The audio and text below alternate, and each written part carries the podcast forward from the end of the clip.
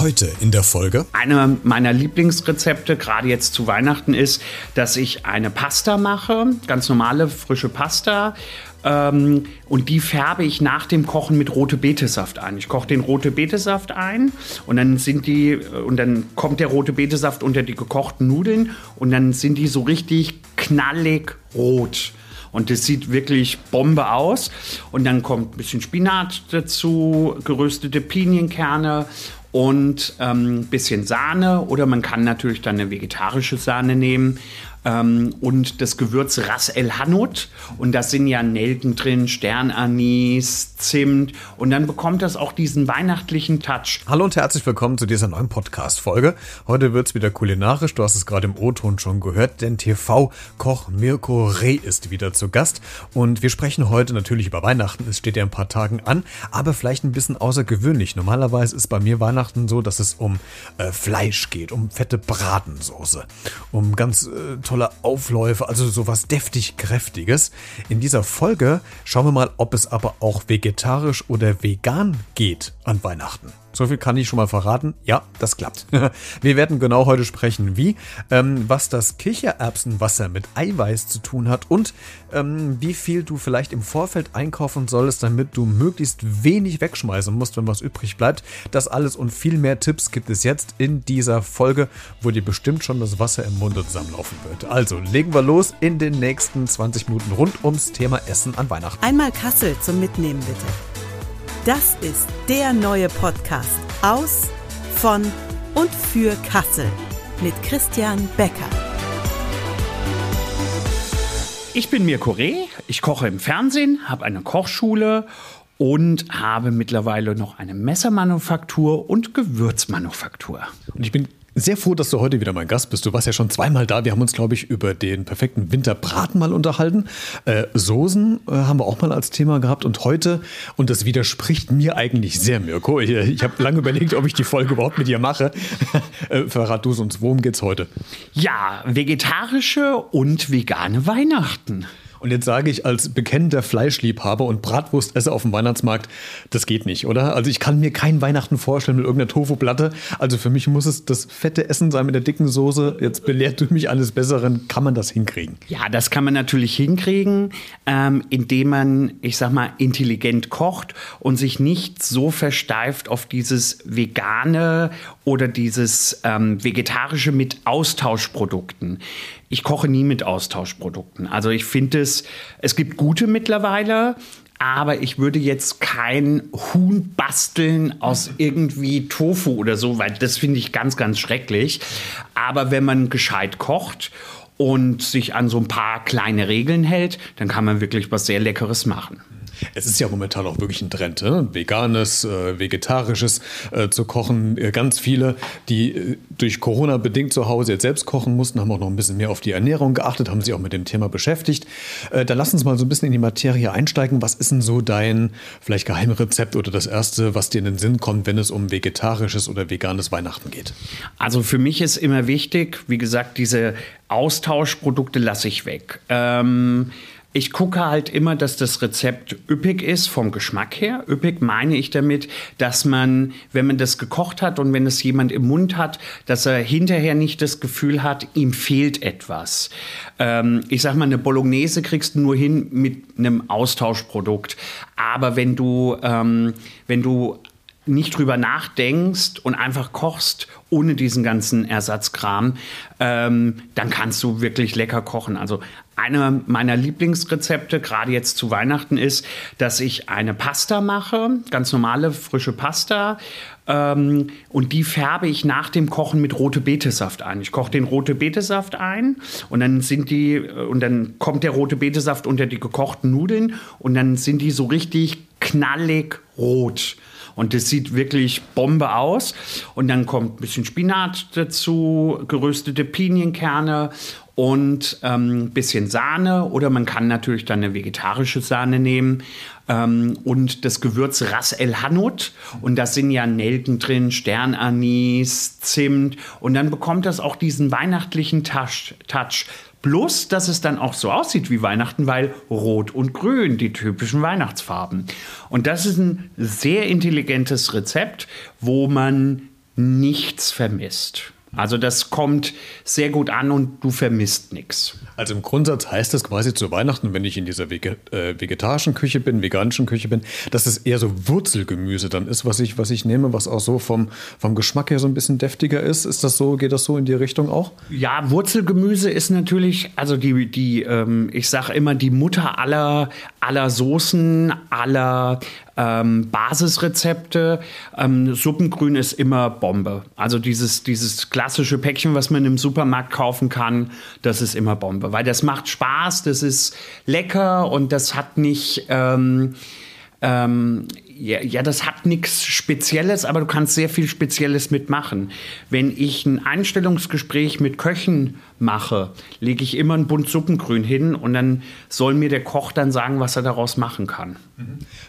So eine Soße, wenn wir auch nochmal bei dem Thema Soße bleiben, wir hatten das ja im vergangenen Jahr schon gehabt, die lebt ja davon, dass man einen Bratenansatz hat, wo man ja dann das Gemüse äh, mit, mit reinschnippelt äh, und dann aufkocht. Wenn mir jetzt diese Basis fehlt, also ich habe quasi kein angebratenes Fleisch, diese Röstaromen, die mir fehlen, kriege ich das tatsächlich auch über Röstaromen, über Zwiebeln hin, also ja. quasi über die Röstaromen der, der, des Gemüses, also schaffe ich das auch daraus dann einen Soßenansatz zu bringen? Definitiv. Und da noch ein Trick 17, damit auch die Farbe dann äh, schön passt. Ähm, Zwiebeln, dieses Suppengrün und Champignons. Braune Champignons. Und dann bekommst du eine, eine schöne dunkle Farbe. Und der Ansatz ist dann ähnlich, natürlich ist es kein Fleischansatz, aber es ist ähnlich. Und ich sag mal, gerade für Leute, die das auch nicht so stark vertragen, gerade wenn du so Rotweinsoßen machst, mhm. du bekommst einen schönen Bratgeschmack rein. Also das, da kann man gut tricksen. Okay. Was ist mit Rauchsalz? Das nehme, nehme ich halt persönlich total mhm. gerne zum Kochen, weil das ja auch sowas äh, imitieren könnte von geräuchertem Fleisch, Fisch oder sowas. Äh, bist du auch so ein Freund genau. von oder sagst du eher? Ja, dänisches Rauchsalz ist super. Also ich verwende das sehr gerne und ähm, habe auch bei Gewürzguru ist das ein großes Thema. Ähm, ich habe auch verschiedene Mischungen mit dem Rauchsalz. Ähm, mit Chili zum Beispiel, Bird Eye Chilis habe ich eine Mischung. Dann habe ich das Rauchsalz in meiner Basis für, für die Soßen. Ist auch Rauchsalz mit drin. Also du siehst, du machst alles richtig. Sehr gut, also kann ich schon mal so weiter kochen für die Familie. Die, die Verwandtschaft darf sich auch freuen, wobei bei uns wird es Fleisch geben. Aber ja, ich finde die. Ja nicht schlimm. ich, ich finde die Idee aber toll, dass man auch vegetarisch was machen kann. Ähm, Hauptgericht haben wir ja so ein bisschen gerade abgeklopft. Wie sieht es mit vegetarischem oder veganem Nachtisch aus? Das finde ich ja persönlich sehr schwer, wenn ich nichts mit Ei machen kann. Ich weiß, es geht, aber vielleicht Vielleicht kannst du mir da helfen. Was gibt es da für, für Tipps, für Tricks für einen veganen, vegetarischen Nachtisch? Im Prinzip, also vegetarischer Nachtisch ist ja insoweit ziemlich einfach, weil fast immer alles vegetarisch ist beim, beim Dessert. Wenn ähm, man das vegan machen will, dann muss man sich ein bisschen umschauen und auch Sachen mal ausprobieren. Also nicht jeder mag Mandelmilch, nicht jeder mag äh, Hafermilch. Das muss man probieren. Und im Prinzip kann man mit diesen Produkten eigentlich fast alles authentisch und identisch mittlerweile machen. Ich muss ja bei den Kochkursen vor Weihnachten ähm, bei den Firmen-Events muss ich auch ein bisschen anders denken. Und da lasse ich mir dann auch dementsprechend die Sachen so einfallen, ähm, beziehungsweise gestalte die so, dass ich wirklich vegane Basis habe um halt wirklich alle mitzunehmen, dass ich nicht fünf Töpfe auf dem Herd habe. Und Beispiel, es gibt, ähm, wenn du jetzt ein Mascarpone imitieren willst, gibt es von ähm, Oatly gibt es einen Frischkäse, der reagiert genauso wie, wie, normaler, äh, wie normaler Mascarpone. Und dann kommt ein bisschen äh, Mandelmilch noch drunter, damit es ein bisschen cremiger wird. Und es gibt, also wenn die Sachen gut benutzt werden, ähm, man schmeckt keinen Unterschied. Also ich habe damit schon einige, einige nicht veräppelt, aber schon einige ähm, überzeugt ist auch übertrieben, aber einige damit ähm, ausgetrickst, die vorher gesagt haben, ah, so einen Scheiß will ich nicht. Und ähm, bestes Beispiel, es gibt einen Hersteller aus dem, aus dem Norden, der vegetarische Wurst erfunden hat. Also richtig wie eine Mortadella etc. Und ähm, meinem Personal ist in einem meiner Läden passiert, die haben vergessen, die normale Wurst auf ein, aufs Buffet zu stellen. Mhm. Die Leute haben sich bedient und es ist niemandem aufgefallen. ja, also wie gesagt, wenn die Leute es nicht wissen, yeah ähm, und die Produkte gut sind, ähm, dann merkst du keinen Unterschied. Auch bei Burger ist es mittlerweile so, du merkst äh, zu manchen Herstellern merkst du keinen Unterschied mehr. Das stimmt, das habe ich auch mal ausprobiert und ich war überrascht, wie gut mir ein Burger schmeckt. Äh der nicht aus Fleisch besteht und wie dicht mittlerweile die Hersteller dran sind, ja. sowas äh, zu imitieren. Aber zurück zu Weihnachten, Mirko, der Endgegner für alle an Weihnachten. Hast du eine Idee, was das sein könnte? Der Endgegner? Ja. Wie meinst du das? Beim, beim äh, kulinarischen Verwöhnen der Gäste an, an, an Produkten. Also was ganz schrecklich ist, oder? Nee, eigentlich nicht. Es sind ja Weihnachtsplätzchen. Also ich, Ach so, und ja, das ist easy. ja, aber jetzt... Äh, Weihnachtsplätzchen ohne ohne, also Ei kannst du ja mit vielen Sachen ersetzen. Es ist ja, geht ja im Prinzip meistens nur um die Bindung. Und wie mache ich das? Weil ich habe ich hab nämlich jetzt am Wochenende, letztes ja. Wochenende Weihnachtsplätzchen gebacken und habe mal versucht, ich habe es versucht, ich bin gescheitert, ja. Weihnachtsplätzchen ohne, also vegetarische oder vegane Weihnachtsplätzchen herzustellen. Ich habe Milch versucht zu ersetzen durch ja, Mandelmilch, Mandelmilch, oder sowas. Genau. Äh, bei Butter hat es schon Margarine. bei mir. Okay. Ja, Margarine ist auch Fett und ähm, kannst du genauso verwenden wie Butter. Ja. Und wenn du luftiges Ei brauchst, dann nimmst du einfach das Wasser von den, ähm, von den Kichererbsen, dieses, diese eingelegten Kichererbsen aus der Dose, und das kannst du so aufschäumen, das wird wie Eischaum. Also das ist so von der Stärke her so dicht, ja. dass du auch dazu keinen Unterschied erkennst. Also Ach so wenn, simpel ist es? Es ist ganz simpel, ja. Du musst nur, im Prinzip muss man es ausprobieren. Und ähm, ich gebe ja auch Kurse vegetarisch und vegan. Und wenn ich das mit dem, mit dem, mit dem Wasser von den, ja, äh, von den, ach Quatsch, von den Kichererbsen zeige, da, daraus mache ich Macarons. Und da sind die, da, sind, da gucken die mich immer an und so einfach? Und dann sage ich, ja, man muss nur wissen, wie es geht. Und das ist ja mal das Problem. Jetzt weiß ich es genau. jetzt kann ich es beim ja. nächsten Mal ausprobieren.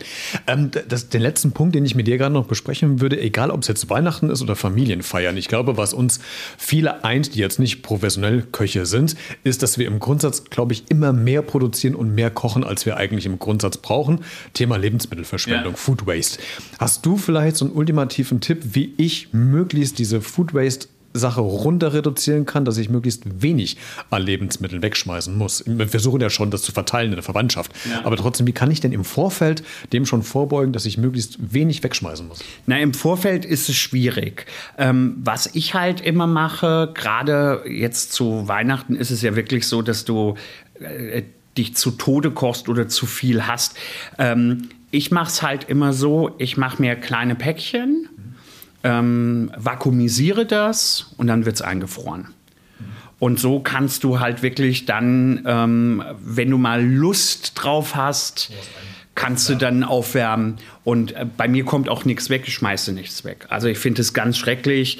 Ähm, wir müssen gar nicht weit gucken, dass Kinder hungern. Ich mache ja, bin ja ähm, Schirmherr von Street Angels und mache viele soziale Projekte für von der Straße oder beziehungsweise auf der Straße mit Obdachlosen etc.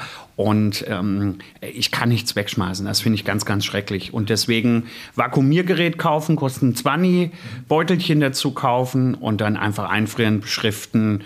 Und äh, bei mir kommt nichts weg. Das heißt, man, kann man im Vorfeld auch gar nicht so schlecht abmessen, dass man sagt, okay, ich sage jetzt einfach mal, ich kaufe 200 Gramm Lebensmittel, das reicht dann immer für eine Person. Also dass es so, ein, so einen Messwert gibt, wo ich mich schon im Groben beim Einkaufen vielleicht schon nachrichten kann. Ja, das kannst du natürlich machen. Also man rechnet für einen, äh, für einen Hauptgang, wenn du ein Dreigangmenü machst, rechnest du immer 50 Gramm Trockenmasse von Reis oder von Nudeln.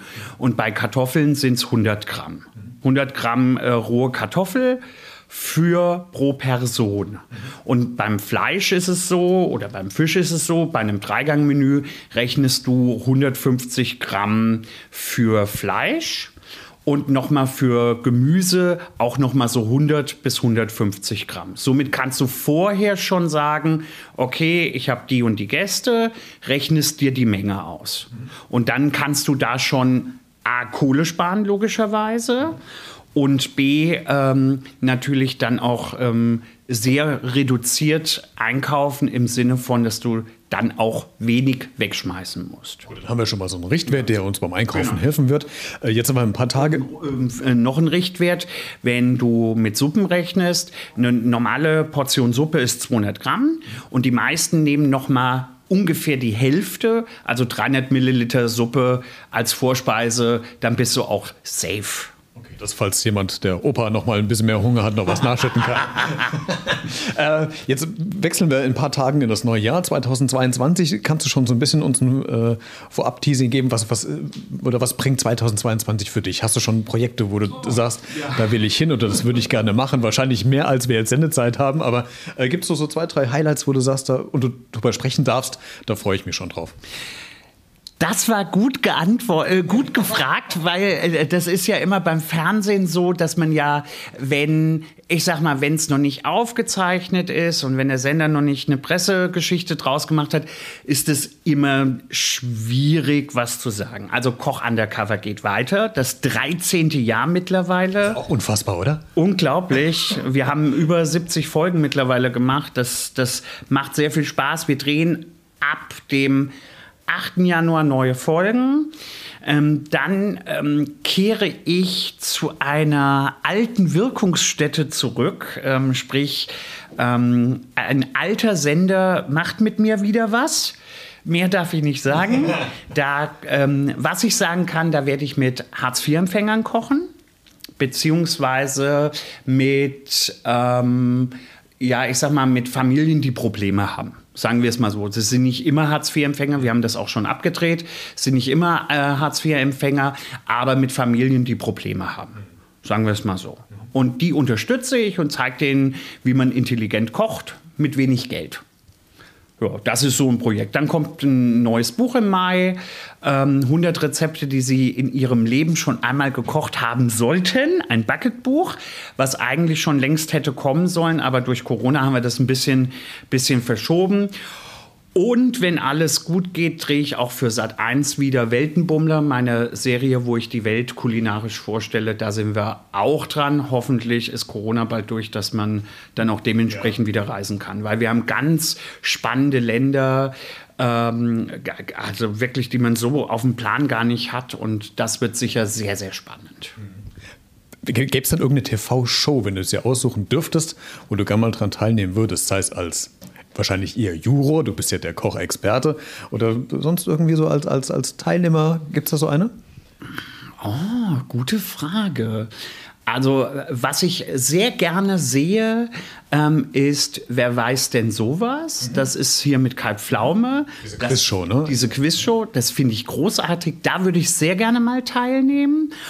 Und ähm, was habe ich denn neulich gesehen? Das fand ich auch ganz lustig mir fällt der Name nicht ein. Ach, da gibt es schon einiges. Also yeah. hätte ich kein Problem mit.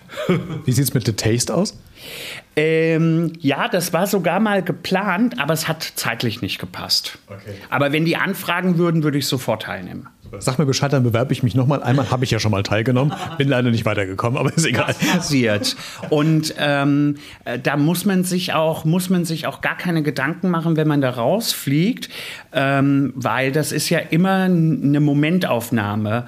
Ähm, da sind nicht nur Hobbys, Hobbyköche gescheitert. Da sind auch richtig sehr, sehr gute äh, Kollegen von mir auch schon gescheitert. Ein Kollege aus Frankfurt, der ähm, ist, ist bei uns so in der Frankfurter Szene so der Sushi King, sage ich mal. Und der ist, glaube ich, nach einer Folge schon gekickt worden. Also das. Ja muss nichts heißen. Auch wenn man gut kochen kann, kann das manchmal ganz, ganz schnell gehen. Absolut. Aber das ist ein Format, wo ich sage, okay, wenn ich nochmal mitmachen würde, dann wäre es, glaube ich, da bei der Show. Ich finde die Show super und ähm, Sat 1 setzt es sehr, sehr gut um. Ja.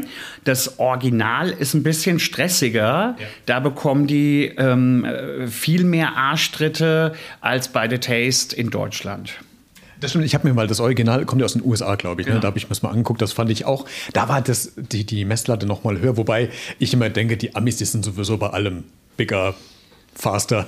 ja, das stimmt, aber du, ähm, die Amerikaner haben nicht diese äh, Kochkultur wie wir. Also hier kannst du ja eine Ausbildung machen und in Amerika musst du ja in eine Kochschule gehen, also in eine professionelle Kochschule. Und da sieht die Welt ein bisschen anders aus, weil dort musst du dafür bezahlen. Also wenn du, ich sag mal, zwei Jahre in diese Schule gehst, hast du rund 60, 70.000 Dollar an der Backe, bis deine Ausbildung abgeschlossen ist. Deswegen die meisten Köche in den USA sind nicht ausgebildet. Mhm. Du hast ja selbst in New York mal eine Zeit lang gelebt. Ich war auch mal vor ein paar Jahren in New York, nur für ein paar Tage leider wegen Urlaub. Wir hatten es eine USA-Reise gemacht. Und was äh, mir, jetzt treffen wir ein bisschen ab, aber ist egal. Ähm, was mir so aufgefallen ist beim, beim Essen und das Vorurteil von den Amis ist ja, dass die Fastfood lieben. Fettig, Burger, Fleisch, Pommes. Ja, auch. Aber ich muss sagen, mich hat es überrascht, wie häufig ich doch auch gesunde Sachen um die Ecke bekommen habe. Man muss vielleicht ein bisschen mehr nachsuchen, aber ähm, wenn ich was gefunden habe, dann war das unfassbar lecker, was die da gekocht haben. Es kommt ein bisschen auf den Wissensstand der Leute an. Also sagen wir mal so, ähm, ohne das Böse zu meinen, ähm, die breite Masse hat nicht das Wissen, was vielleicht ein ähm, ja, gut gebildeter New Yorker hat. Ich meine das nicht böse, aber du merkst sehr schnell die Unterschiede, weil die Leute kennen nichts anderes wie Fast Food. Und auch nochmal, ich meine das überhaupt nicht böse, aber New Yorker hat andere Möglichkeiten und hat auch ein bisschen andere Kohle auf der Tasche. Und der geht natürlich nicht in ein Big Big, ein XXL-Restaurant, der geht halt Fine Dining und in New York gibt es 36.000 Restaurants. Ähm, da findet sich auf jeden Fall was. Die Auswahl ist schon sehr, sehr groß. Ein ne? bisschen. Mirko, vielen Dank, dass du äh, zu Gast warst, beziehungsweise ich war bei dir zu Gast, weil Richtig. wir haben uns heute mal in Kassel getroffen. Vielen Dank und äh, dir eine schöne Weihnachtszeit, einen guten Rutsch und wir hören uns ganz bestimmt im Jahr 2022 wieder. Sehr gerne und allen Hörern frohes Fest. Mehr Infos zu Mirko bekommst du auch in den Shownotes, also in der Podcast-Folgen-Beschreibung zu dieser Folge. Da habe ich noch ein paar Links zu den Sendungen, zu deiner Kochschule und noch ein paar weitere Infos noch eingehängt. Also klick dich auch gern mal in die Shownotes rein und äh, da kannst du dich noch mehr und weiter über meinen heutigen Gast informieren. Wir hören uns dann alle spätestens zur nächsten Folge wieder und ich sage schon mal viel Spaß beim Nachkochen und guten Hunger und vor allen Dingen bleib gesund und neugierig. Ciao. Einmal Kassel zum Mitnehmen bitte. Das ist der neue Podcast aus, von und für Kassel mit Christian Becker.